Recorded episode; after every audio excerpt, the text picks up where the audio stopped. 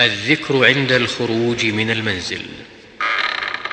يقول بسم الله توكلت على الله ولا حول ولا قوة إلا بالله.